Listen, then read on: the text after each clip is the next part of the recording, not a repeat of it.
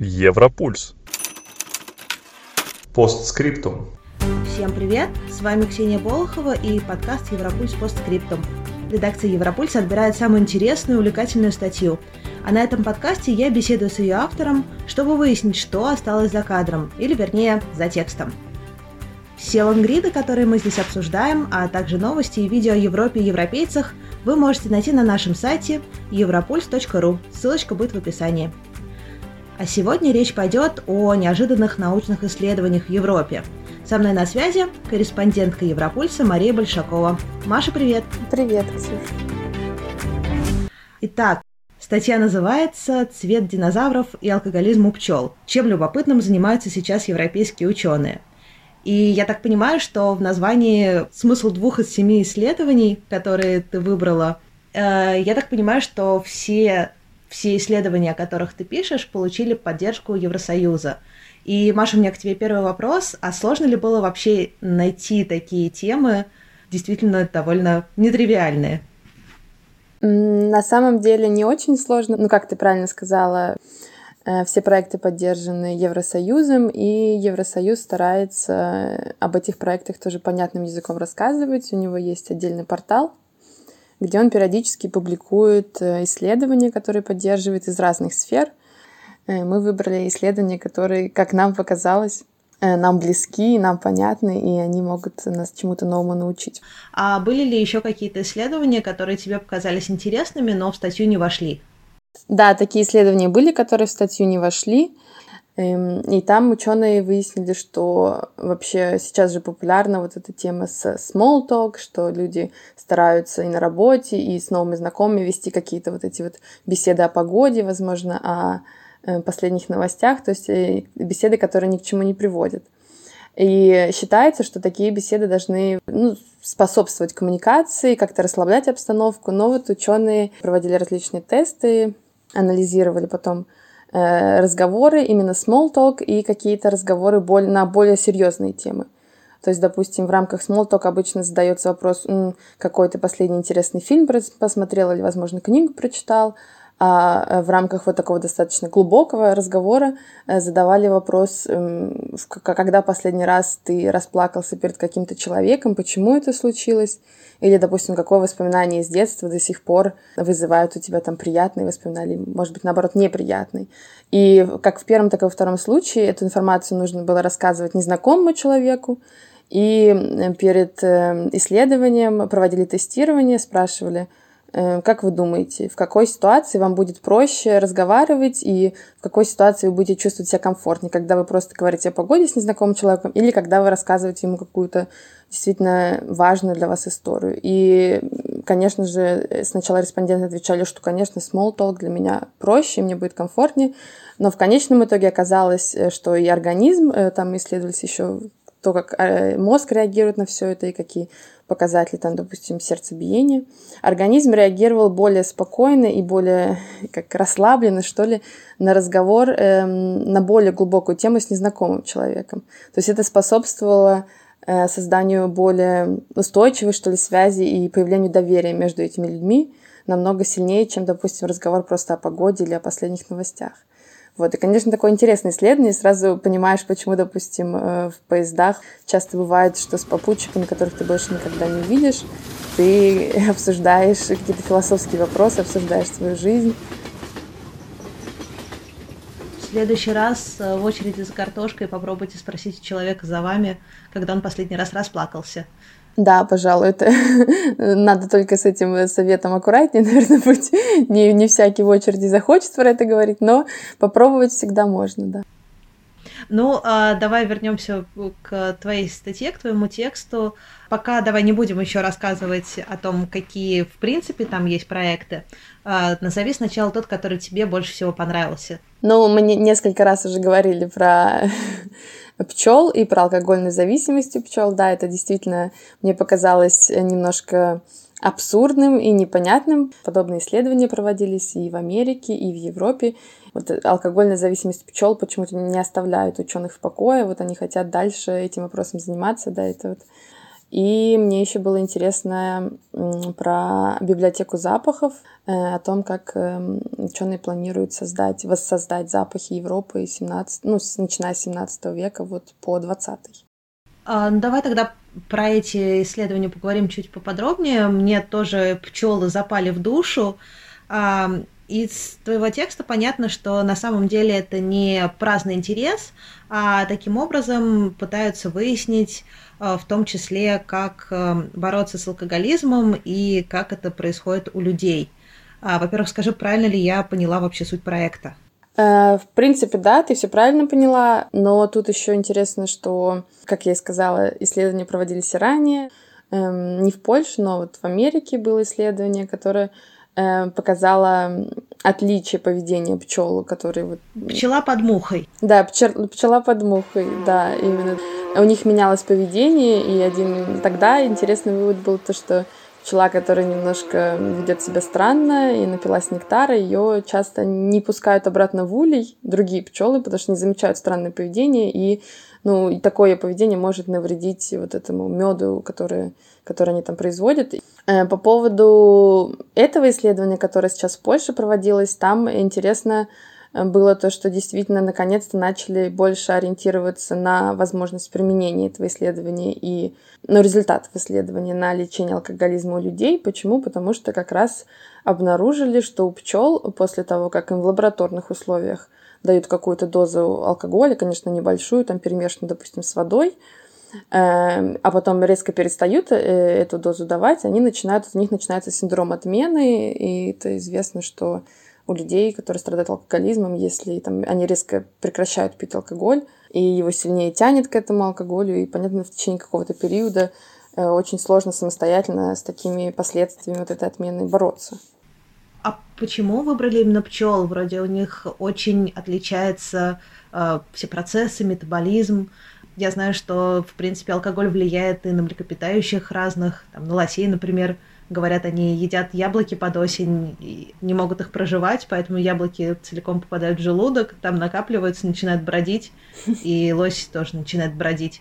Э, это просто как пример, то есть почему выбрали пчел, а не кого-то, кто на нас больше похож. Да, действительно, изучали алкогольную зависимость раньше, ну, я, я, насколько я знаю, продолжают изучать у млекопитающих, но дело в том, что с пчелами это проще, в отличие от других животных, например, вот ты привела пример лосей, они могут так вот немножко напиться, грубо говоря, именно осенью, вот когда есть эти яблоки, допустим, да. У пчел из-за того, что они маленькие, из-за того, что у них практически постоянно, в зависимости да, от региона, есть доступ к этим цветочкам, они чаще напиваются, и результат э, этого быстрее проследить и проще. В принципе, и без лабораторных условий, без какой-то принуждения к тому, чтобы пчел напоить, они сами это прекрасно делают, и за этим удобнее следить. Плюс я хотела еще э, не только про вот алкогольную зависимость, просто про пчелок сказать, что сейчас же э, в Европе в целом, э, ну и вообще во всем мире проблема того, что пчелы, они исчезают, и разные страны стараются поддерживать их как популяцию. Даже, допустим, вот про Германию я знаю, что во Франкфурте на территории Музея современного искусства очень долго существовал проект, где жило, мне кажется, около, ну, больше ста тысяч пчел, это точно. Да, кстати, я хочу сказать, что на Европольсе тоже есть несколько э, материалов про пчел, есть статья, есть видео, так что заходите на наш сайт, проходите по тегу пчелы, и вы сможете их найти и узнать еще и новости по этой теме. Напоминаю, что ссылка на наш сайт будет в описании этого выпуска. А, хорошо, Маш, спасибо. Давай, давай остановимся на втором исследовании, о котором ты уже упомянула. Это библиотека ароматов Европы, причем это исторические ароматы, да, то есть которые э, могли бы охарактеризовать, допустим, городок во Франции 17 века. Очень интересный красивый проект – Скажи, пожалуйста, это как-то связано с э, ковидом и с тем, что сейчас люди теряют обоняние и понимают, как важно на самом деле ощущать запахи? Или он как-то сам собой зародился и вообще начался раньше? Эм, проект начался чуть-чуть раньше или ну, практически вот на границе, когда началась вся эта история с ковидом. Как раз во время ковида, да, э, те ученые, которые занимались разработкой этой идеи и группы, они говорили, что вот как раз э, актуальность нашего проекта повышается, потому что мы застаем сейчас такое время, когда люди из-за болезни перестают чувствовать запахи и понимают, насколько запахи важны в восприятии, и мы знаем, допустим, что у людей с, со слабым зрением обостряются другие органы чувств, и запахи для них играют огромную роль.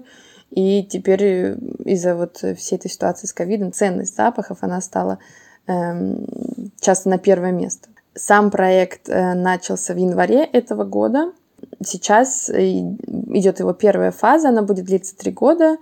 И в рамках этой фазы ученые разрабатывают э, компьютерную программу, искусственный интеллект, который сначала будет и анализировать э, исторические тексты, в которых где-либо упоминается что-то о запахах. Возможно, описание какого-то, как ты да, сказала, э, французского городка, возможно, описание деятельности, допустим, прачек, потому что запах прачечный, он тоже достаточно такой резкий запах и характерен для этого периода. И вот этим э, следующий, то есть этот год и еще два года ученые будут заниматься именно тем, что они постараются вычленить э, описание этих запахов и создать онлайн-энциклопедию. В этой онлайн-энциклопедии, получается, будет история отдельных запахов и э, какие-то истории, возможно, эмоции, места, которые с ними связаны. А напомни еще, о каком периоде будет эта энциклопедия и какие страны туда войдут, возможно? Да, проект, он специализируется на Европе, там они не говорят, какие конкретно страны они будут брать, видимо, это все так эм, в целом сейчас рассматривается.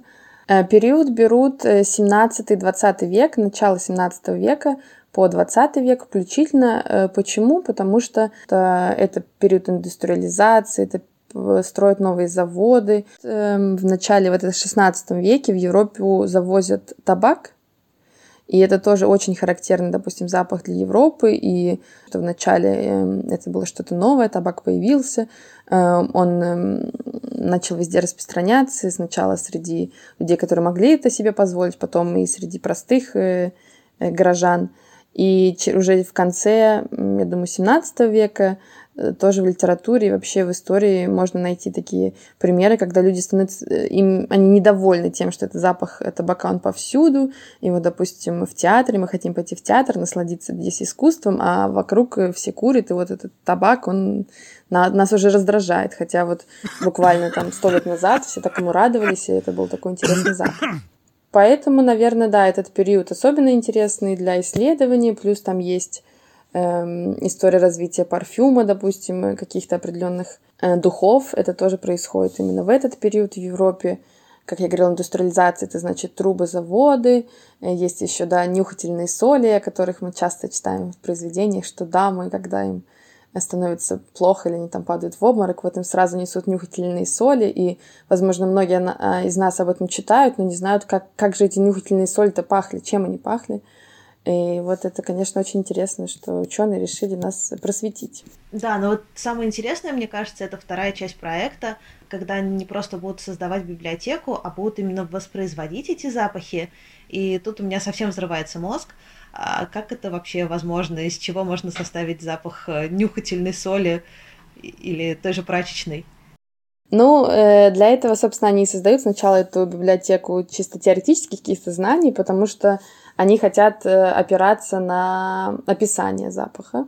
И, в принципе, есть уже примеры некоторых музеев, э, которые до, еще и до этого проекта пытались у себя добавить запахи и предложить посетителям то, как, допустим, пахнет та или иная картина, как пахнет, вот, допустим, если на картине изображен сад, они старались просто найти вот эти духи или какие-то ароматы со, со вкусом розы, допустим, или лаванды, посетители могли на, смотреть на картину, вот чувствовать этот аромат.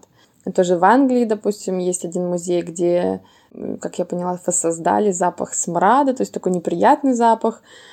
Отзывы посетителей такие противоречивые, но многие, конечно, говорят, что выставку они запоминают, потому что ну, такой запах сложно забыть. И все эти первые шаги, они, конечно, просто люди брали описание запаха и старались его воспроизвести. Сейчас ученые хотят это сделать с помощью искусственного интеллекта, но они, конечно, заявляют, что некоторые запахи это будет наша интерпретация. Наша интерпретация на основе того, что мы прочитаем, потому что, конечно, они могут найти какие-то артефакты, они могут найти остатки табака, но по прошествию там 300 лет э, сложно из него какой-то запах вытащить. Вот, поэтому во многом это будет интерпретация, а во многом работа искусственного интеллекта, который они еще создают. И давай еще один проект обсудим поподробнее. Одно исследование, эм, оно запало мне в душу, потому что оно про старость. В статье он озаглавлен, вот этот проект, у человека старость в некотором смысле наступает с 30-40 лет. Я, как человек, который недавно отпраздновал 30-й день рождения, очень насторожилась такой новостью. Э, расскажи, пожалуйста, в чем там суть?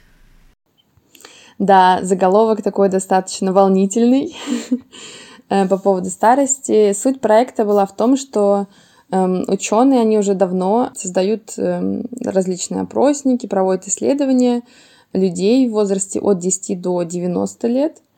И цель их понять, как меняются социальные навыки, не только когнитивные способности, но и социальные навыки в процессе жизни и в какой период Э, они начинают ну, ухудшаться, и в какой период нужно обратить на это внимание и постараться эм, как-то на них повлиять и улучшить. Если с когнитивными навыками, то есть то, как мы запоминаем, то, как мы реагируем, в принципе, ситуация более-менее понятна, потому что есть э, нейробиологи, которые сейчас очень активно исследуют мозг. Он, конечно, мне кажется, до конца вообще никогда не сможет быть исследован. Э, но э, вот насчет социальных навыков там даже все сложнее. Э, потому что эм, с 35 лет или уже ну, ближе к 40 э, действительно людям становится сложнее создавать какие-то новые социальные связи, то есть у них как-то ограничивается круг общения. И во многом ученых интересовало, почему это, почему это происходит, как это можно наблюдать, в какой момент это можно, можно вот этот момент поймать, что человек меняет свое поведение. И там было несколько интересных тестов на уже пожилых людей. Э, надевали специальные очки, которые были оснащены видеокамерами. И профессор э, предлагал этим пожилым людям поговорить с каким-то другими людьми, просто вести обычный диалог и наблюдал, куда в момент этого диалога направлен взгляд. И было выяснено, что пожилые люди, они чаще отводят взгляд от лица Э, собеседника, то есть они смотрят куда-то в сторону. И то же самое, допустим, когда они идут по улице, они меньше реагируют на людей. И вот после таких э, тестов ученые пришли к выводу, что это тоже очень сильно влияет на э, изменение социальных навыков, потому что то, как мы следим за нашим собеседником, эм, очень много может сказать о том, как мы дальше будем с ним взаимодействовать, потому что мы смотрим на реакцию лица, мы быстрее на это реагируем, а пожилые люди не делают этого. Дальше, конечно, ученые э, один такой интересный вывод, к которому они пришли в данный момент, то, что проект он еще продолжается, то, что насильно заставлять, допустим, сейчас пожилых людей во время разговора сидеть и смотреть на своего собеседника, это тоже не выход, потому что то человек станет некомфортно, он больше начнет, начнет замыкаться в себе, и ему не захочется вообще никаких контактов, потому что вот это вот насильное, ну смотри в глаза, это тоже очень сложно. Я их понимаю. Слушай, интересно, они не смотрели, как это сочетается с современными гаджетами? Потому что, мне кажется, когда, допустим, за столом все сидят, и сейчас говорить с человеком, при этом смотреть в телефон, это как-то ну, почти норма. Да, это интересный вопрос, лишь потому что они действительно в исследовании про это ничего не говорят. Но э, да, я сама замечаю, допустим, что не только пожилые люди, но и тоже молодые люди, они очень сильно отвлекаются. И, кстати, по поводу гаджетов, э, в рамках этого проекта в принципе, одна из целей была э, создавать какие-то, возможно, приложения или программы, чтобы повышать социальные и когнитивные навыки. Но тоже в рамках этого исследования и некоторых похожих говорится о том, что то обучение, которое мы получаем через смартфон, допустим, через такие приложения, не, не очень-то эффективно. Они неэффективнее тех, что известно, наверное, каждому из нас о том, что изучение иностранного языка способствует тому, что наши когнитивные навыки продолжают развиваться и там уменьшается, допустим, риск деменции. То есть какие-то классические традиционные методы, они на самом деле может быть, даже эффективнее, чем вот эти вот э, новые современные технологии, что два раза ты нажал э, на свой смартфон э, там, и считаешь, что все сделал доброе дело для мозга. На самом деле все немножко сложнее. Ну, давай, наверное, суммируем. Все-таки э, начинается старость в 30-40 лет или нет? Старость не начинается в 30-40 лет, но задуматься и сделать что-то хорошее для своего мозга уже стоит уже в этом возрасте. Хорошо.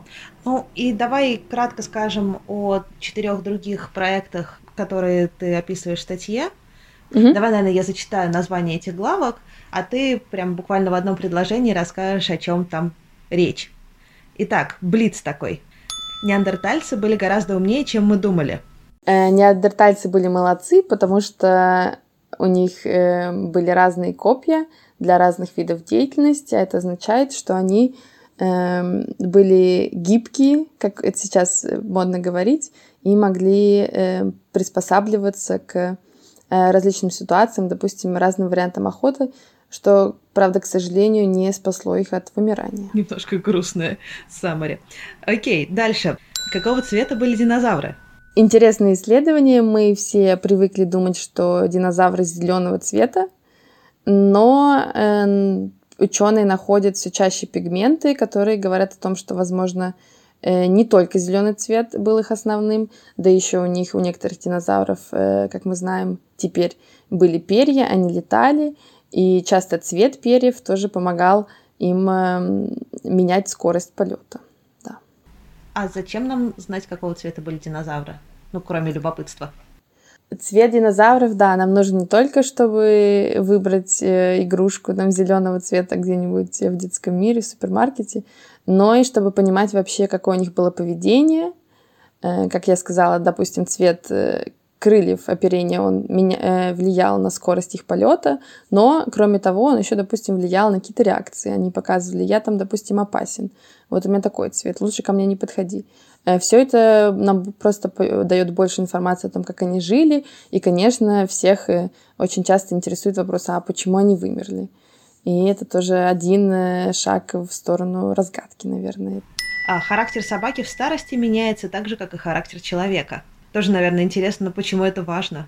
Это очень милое исследование, и по моему мнению, это очень важно для того, чтобы понимать, как общаться со своим домашним питомцем, э, как правильно помогать ему стареть. Собаки действительно живут с нами э, часто больше десяти лет, и за все это время мы тоже должны делать э, для них что-то хорошее, потому что они всегда стараются нас порадовать. И такие исследования помогают понять, что собаки тоже меняются, что у них бывает разный характер, и что в наших силах помочь им прожить эту их жизнь эм, счастливее, немножко счастливее. И последнее исследование, о котором ты пишешь, как подросток влияет на ребенка. Да, это исследование скорее как э, хорошо было бы его, наверное, назвать как родитель, подросток влияет на ребенка, в смысле не молодой родитель, а то, как э, поведение родителей в подростковом возрасте будет влиять на поведение их детей. Очень интересное исследование, потому что, во-первых, оно э, помогает нам э, разобраться, что же все-таки сильнее играет роль в развитии детей, это генетика или все же воспитание и как то, как мы, как, допустим, как родители в подростковом возрасте справлялись со своими проблемами, как это повлияет на наших детей, сможем ли мы им чем-то помочь, или сейчас э, проблемы настолько изменились, э, что уже наши советы э, будут звучать устаревшими. Но хочется надеяться, что нет. Будем надеяться.